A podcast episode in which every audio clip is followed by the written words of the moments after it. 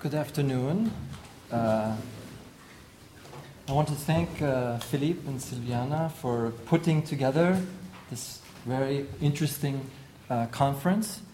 Um, the work I'm going to discuss today is new work for me, but it comes out of thinking on history writing in general and how to think about history writing and think about history as a subject.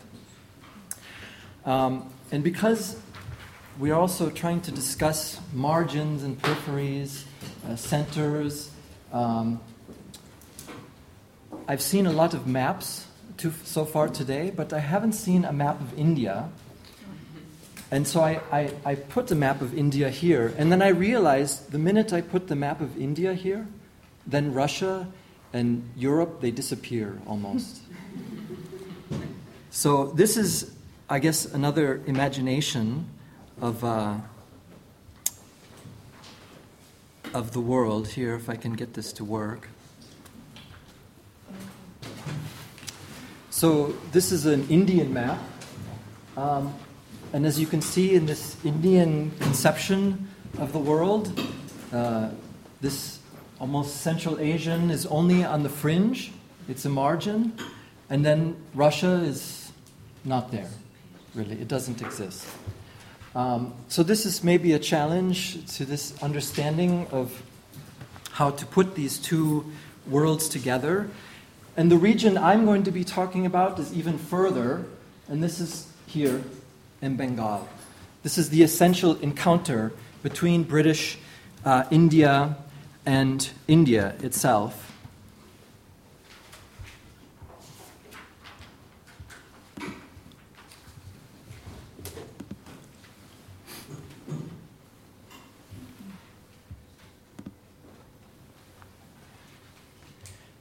So, my talk will analyze the early modern transformations of South Asian literary cultures through the production of historiography in Persian, English, and Urdu.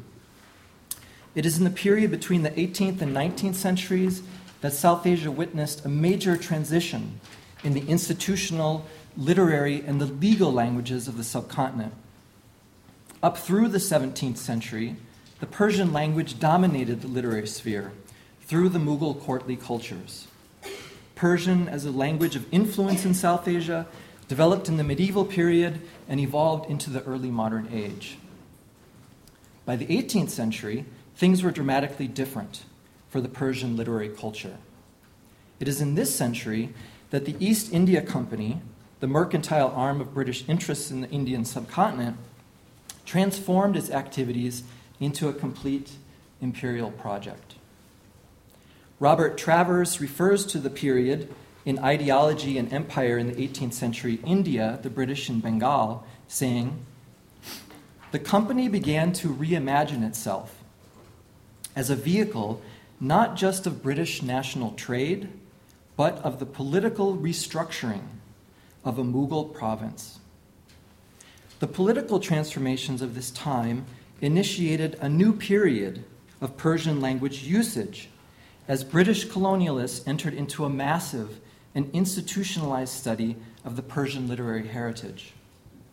British administrators, soldiers, engineers, scientists, linguists, and politicians sought to better understand the Indian subcontinent through Persian as best to rule it. Along with the effort to define and categorize India for imperial aspirations, the British were in the process of shaping their own national consciousness. It was through the construction of India as an object of study, and often in opposition to it, that the British forged a new national identity. History writing was one of the most dominant literary modes utilized in this endeavor. It was in this period that we witnessed the birth of a new colonial historiographical tradition that represented a distinctive turn in the writing of history in the Persian language. And I want to focus on three dimensions of this 18th, 19th century colonial encounter and three sort of outcomes of this encounter. One is the social formation of a new social class of individuals who some are historians, but referred to as the Munshi. So I'll try to discuss how this becomes a new class of individual in Indian society. Two, that India itself is for the first time conceived of as a subject of historical study. And there's a new narration that's created in this period of historical origins. And three, the major transformation of English knowledge or colonial knowledge into the Indian subcontinent did not come through English, but through a translation project from Urdu or from English into Urdu. So I'll try to touch on all these issues. Historians of colonial India have noted that the British scholars' acquisition of knowledge in South Asia was never a naive or malevolent endeavor. Bernard Cohn has demonstrated that the intensified production of colonial knowledge in the late 18th century had two primary goals, or at least effects. One, to transform knowledge itself, and two, to transform, in particular, Indian scholars into instruments of colonial rule. In the second half of the 18th century, the Orientalist phase, British scholars systematized their efforts to categorize and quantify the Orient through the study, translation, and production of Persian historical texts. This project produced lasting changes in the Persian historiographical tradition in terms of genre, subject matter, and shifted the core reading audience of these texts. In this period, the British governors general based in Calcutta were in an intense political and military engagement with the Nawab Nazims of Bengal for control of the region, and they were in desperate need of an accurate picture of the political terrain to effectively implement their own policies. Calcutta became the manufacturing center in the production of new colonial historical knowledge. As the British administrators in India, on the whole, did not have direct access to the sources of knowledge of the subcontinent, lacking as they did the linguistic and cultural fluency and courtly behaviors of the Mughal court, they had to rely on established functionaries and employed directly under the Mughal emperor or one of the regional principalities. Essential to their project was the emerging class of Persian educated literati immersed in the Mughal courtly ethos, now employed by the East India Company. In changing economic, political, and social circumstances, members of the Persian literary community were caught between two cultural worlds. They increasingly occupied the cultural borderlands that existed between the British colonial administration and the Persian language courts of South Asia. They facilitated the liaison of these different and divergent and at times collaborative cultural spheres, performing variously the role of interpreter, translator, and informant. And in many cases, they communicated the values of Persian language courts to their British patrons, while translating those values to accommodate the cultural differences and political power represented by the British. In this position, the native informant was both source and documentarian. In pre colonial India, Persian history writing was didactic in nature and closely wedded to a genre of advice literature. The crafters of history were rarely, if ever, exclusively authors. They more frequently served in administrative positions as judges, advisors, ministers, and mid level bureaucrats. However, their position was to change as the British acquired more knowledge and power and change in the social function of the Persian historian can be observed in the office of the munshi. The title of munshi, which during the 17th century Mughal times referred to a court scribe responsible for official correspondence, was changed into the moonshee with two O's and two E's. This official in British India increasingly and exclusively came to service two functions translator, and a native teacher of languages, especially Arabic, Persian, and Urdu.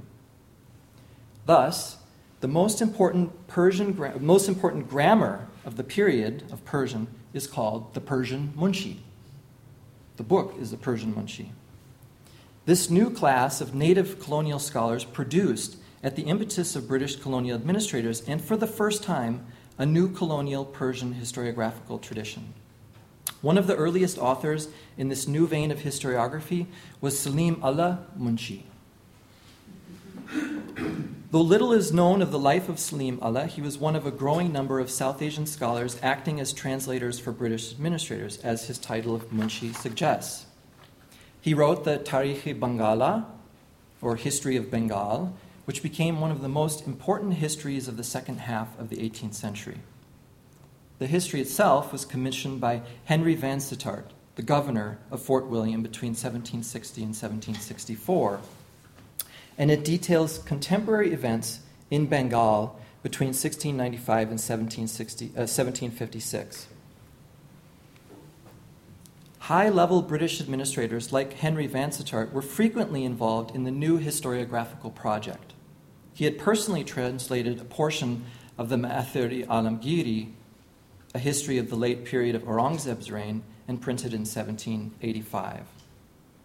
The process of translating the Persian historiographical tradition into colonial knowledge was complex. The Tarikh Bangala shows many of the characteristic elements of the new British historiography to develop. One, while detailing the succession of one reign to another, Salim Allah Munshi clearly does so in a fashion to make the information useful to the British administrators as a reader. In Persian historiography produced for South Asian courts, dynastic succession was incidental to the larger narrative purpose of detailing the justice and injustice of Muslim rulers. For the British reader, this information was primarily for the understanding of who had ruled and why and when and who succeeded to rule. This reorientation of information and the subservience of narrative intent versus narrative fact has been identified as a characteristic of modern literature. In this sense, one can say we observe the first signs of modern Persian literature in the late 18th century India.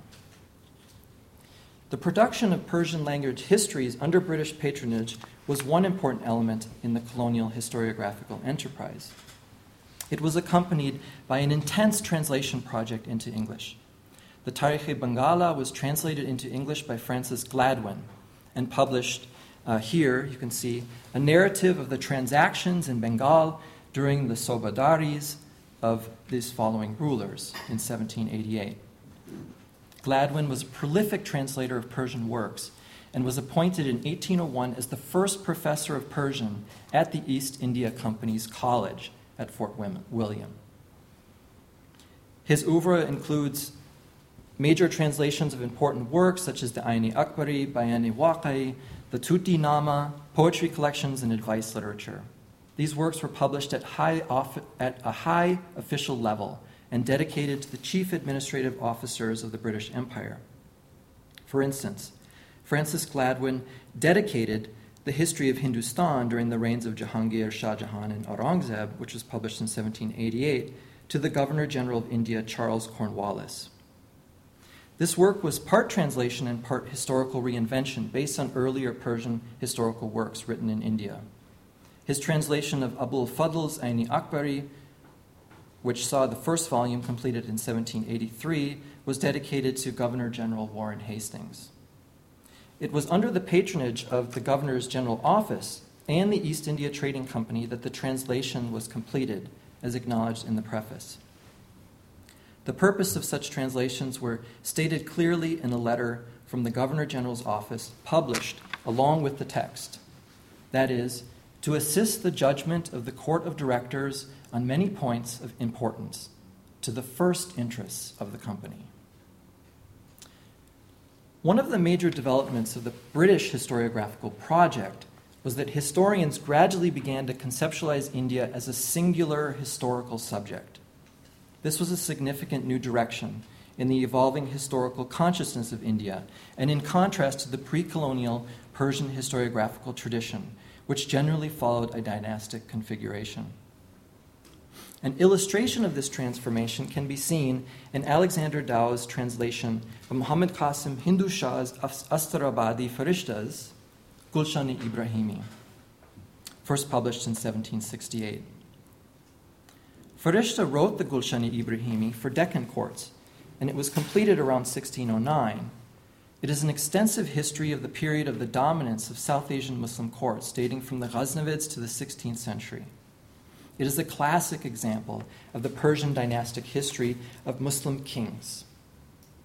As his title, Gulshan Ibrahimi, or the Abrahamic Flower Garden, indicates, it is Islamic history.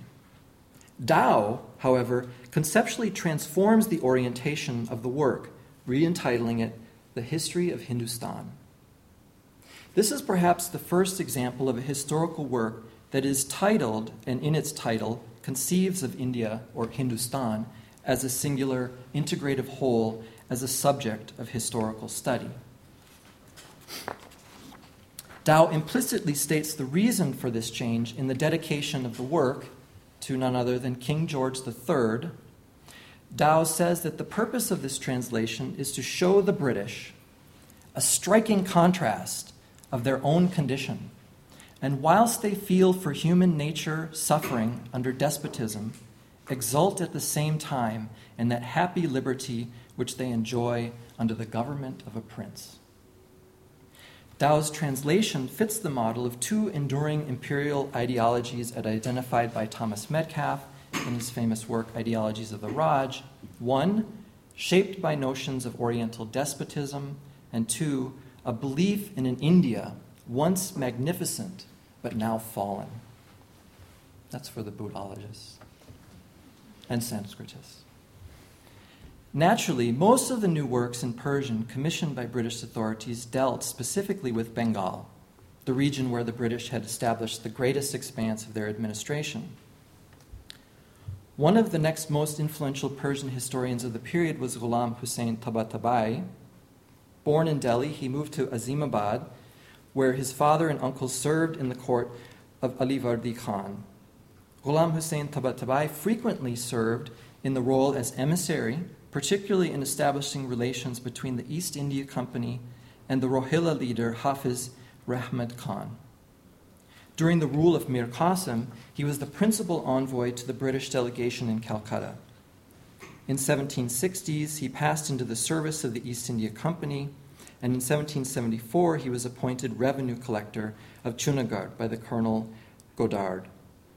He was the author of Siyar al Mutaakhirin, or History of Modern Times, a work completed in 1781. Around this time, Tabatabai had an interview with Warren Hastings, Governor General of Bengal, and the work was subsequently dedicated to him. The general introduction to the Siyar al-Mutaakhirin displays another new pattern in historical consciousness that took shape in the 18th century. In general, universal histories written in Persian begin with two mythic origin stories. One treats the life of Adam, the progenitor of humankind, and the subsequent pre Islamic prophets leading up to the time of Muhammad. This can properly be thought of as Islamic history. A second myth of origins follows the ancient Persian models, beginning with the life of Gayomars. However, Ghulam Hussein Tabatabai, in his summary introduction to the world history, constructs India as a singular linear narrative as a succession of dynasties who rule from one single over one single unified region, India. Thus, the Indian portion begins with the Hindu king Yudhishthira and goes up through the reign of Prithviraj. The Hindu kings are superseded by Muslim kings, who are then superseded by the British.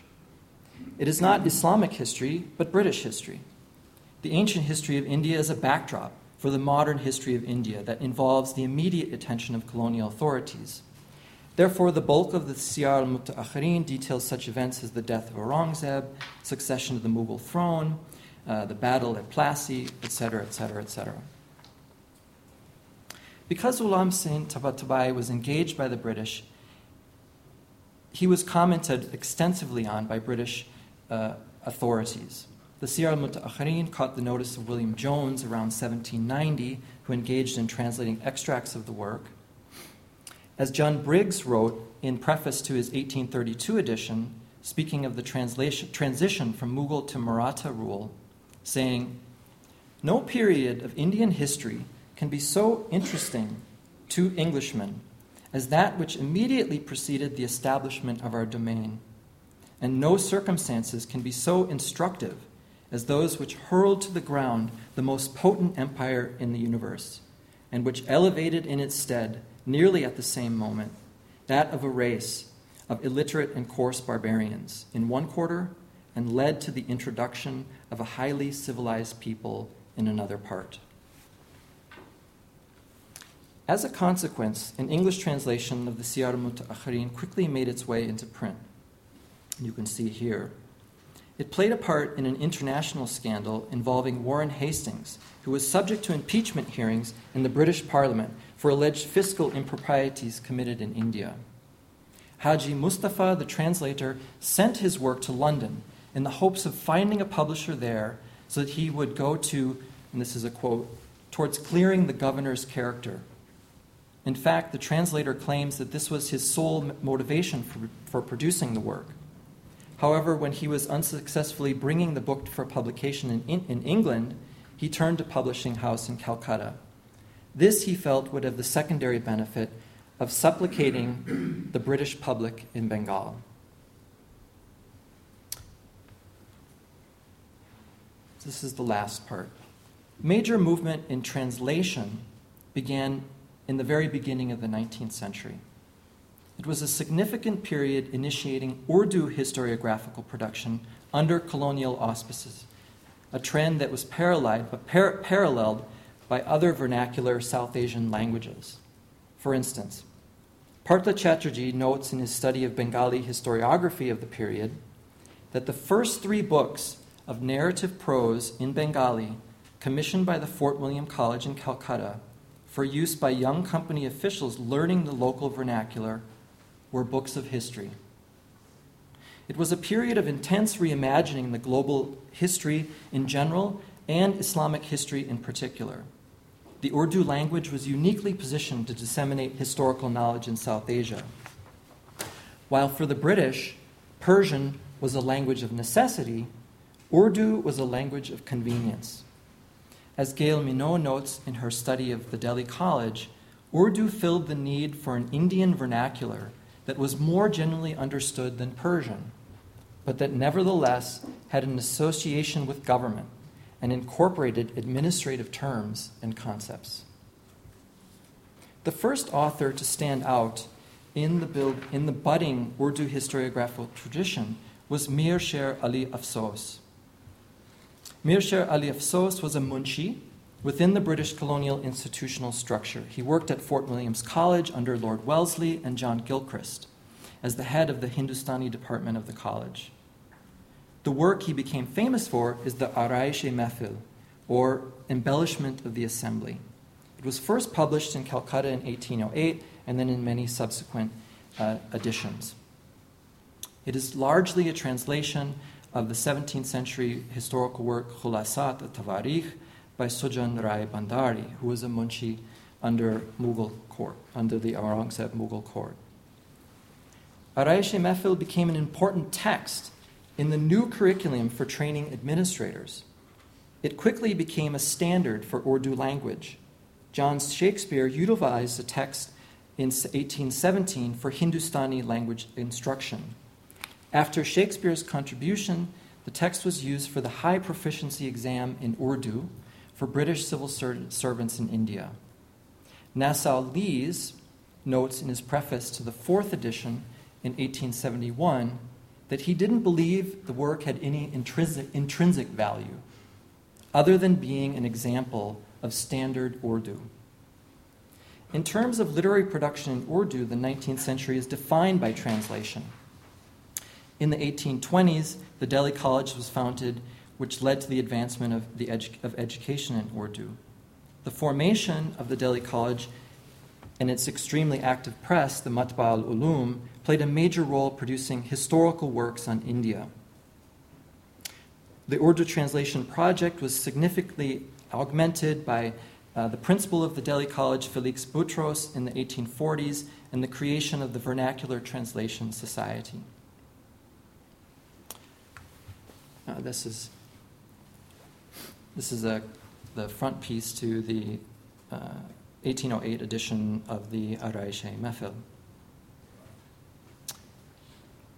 In the 1830s, the British had made the decision to replace Persian as an official language in favor of the regional languages and English. The Governor General in Council recommended in 1835 to limit funds to the purpose of teaching English alone to the loss of the vernacular and classical languages of South Asia. Around the same time, changes were made to language usage in the courts of the English India Trading Company.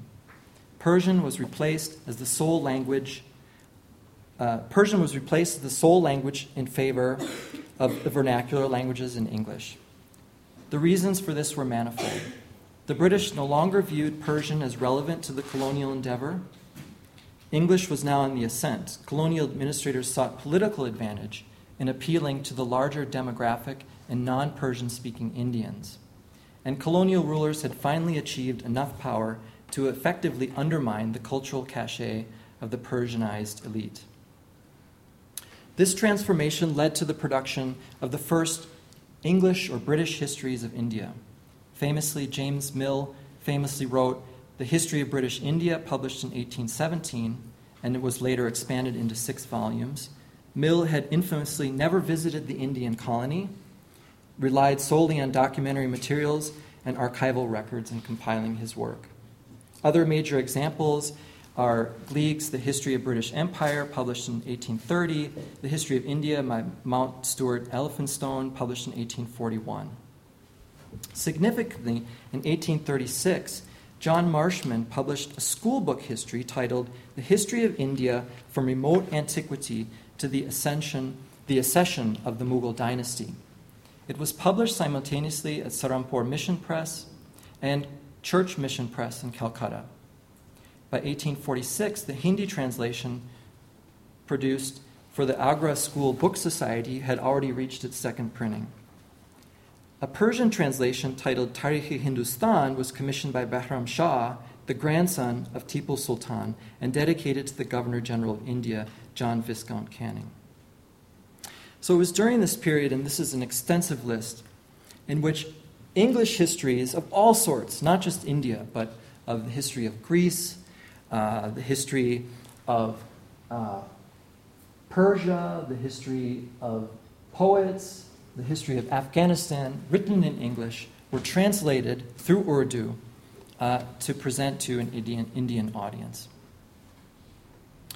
So, in conclusion, historiography in India and of India in the 18th and 19th centuries had made a full revolution once a matter of translating Persian historiography into English, now English conceptual history was translated back into India through the medium of Urdu. Mm-hmm.